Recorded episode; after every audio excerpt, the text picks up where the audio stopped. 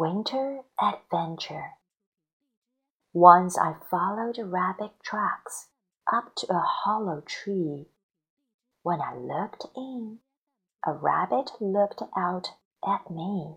His ears were down, his eyes were bright, and his nose twitched constantly.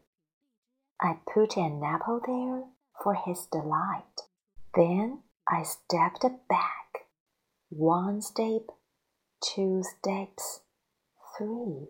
It shot like a bullet from out of that tree, leaving tracks in the snow and the apple there for me.